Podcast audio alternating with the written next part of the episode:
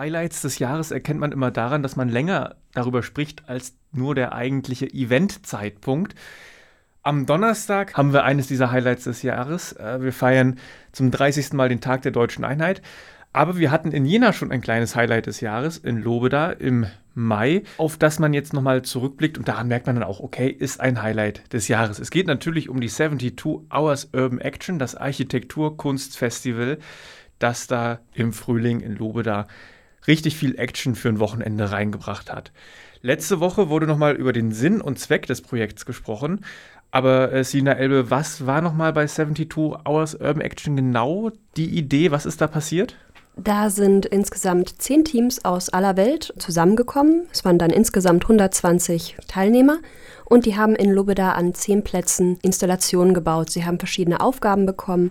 Eins war ein Bindeglied zwischen Natur und Mensch zu schaffen oder einen neuen Platz, an dem man sich wirklich treffen kann und sich austauschen kann. Und innerhalb von 42 Stunden musste dann ein Konzept gefunden werden für den jeweiligen Platz und das Ganze dann auch gebaut werden. Das Besondere war, dass die Lobedarer Bevölkerung auch mit daran teilnehmen konnte und auch mit partizipiert hat und den Leuten auch ziemlich unter die Arme gegriffen hat, weil wer sich zurückerinnert, an diesem Wochenende Mai gab es alles Sonnenschein, Regen, Hagel, Schnee.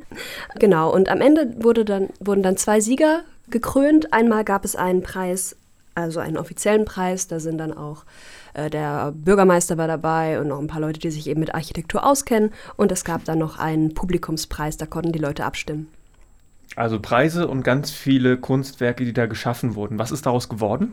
Also einige Kunstwerke mussten schon bald nach dem Festival wieder abgebaut werden, da die ähm, ja auf sozusagen teilweise Privatgrundstücken oder Privatflächen gebaut wurden. Andere mussten auch wegen Sicherheitsgründen umgeändert werden, weil die ja dann im öffentlichen Bereich sind. Und da gibt es eben diese Regelung, wenn was passiert, ist die Stadt schuld und da wird dann lieber zurückgefahren, dass niemand irgendwo von einem Gerüst fällt oder ähnliches.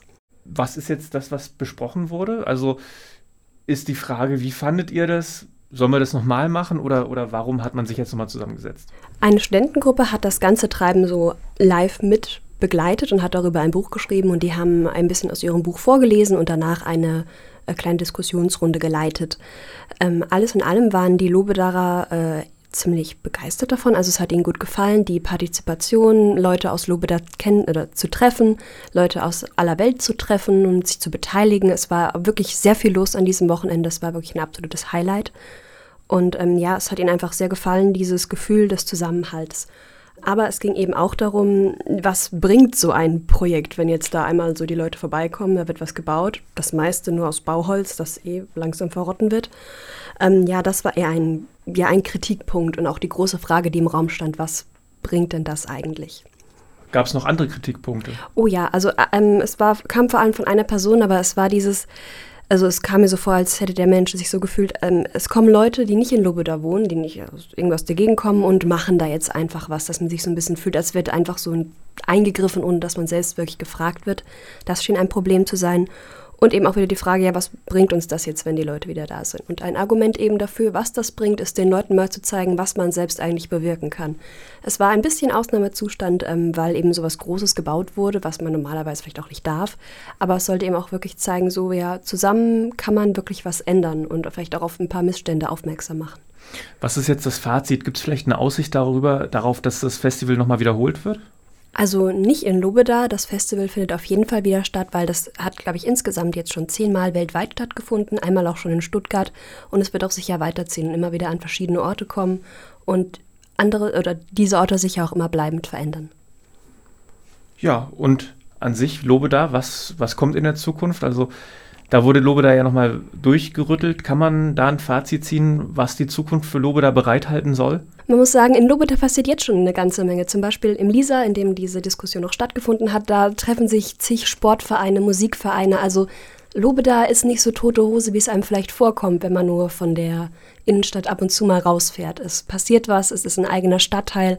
Es ist nicht so, als würden sie unbedingt Hilfe brauchen, um was Kulturelles aufzubauen, weil es das wirklich schon dort gibt. Und das ist doch ein gutes Schlusswort. Wir haben mit Selina Elbe über einen Rückblick auf das 72-Hour Urban Action Festival in Lobeda in diesem Jahr gesprochen. Da hat sich eine Gruppe im Lisa getroffen, um auch anlässlich äh, des Great Transformation Festivals nochmal auf die ganze soziologische Frage zu schauen und wir lernen, es wird kein 72-Hour Urban Action Festival in Lobeda geben, einfach weil es es nicht mehr geben wird, weil das so angelegt ist, dass es da nicht mehr geben wird. Dafür lebt Lobeda weiterhin. Das war ein gutes Gespräch. Danke dir. Sehr gerne.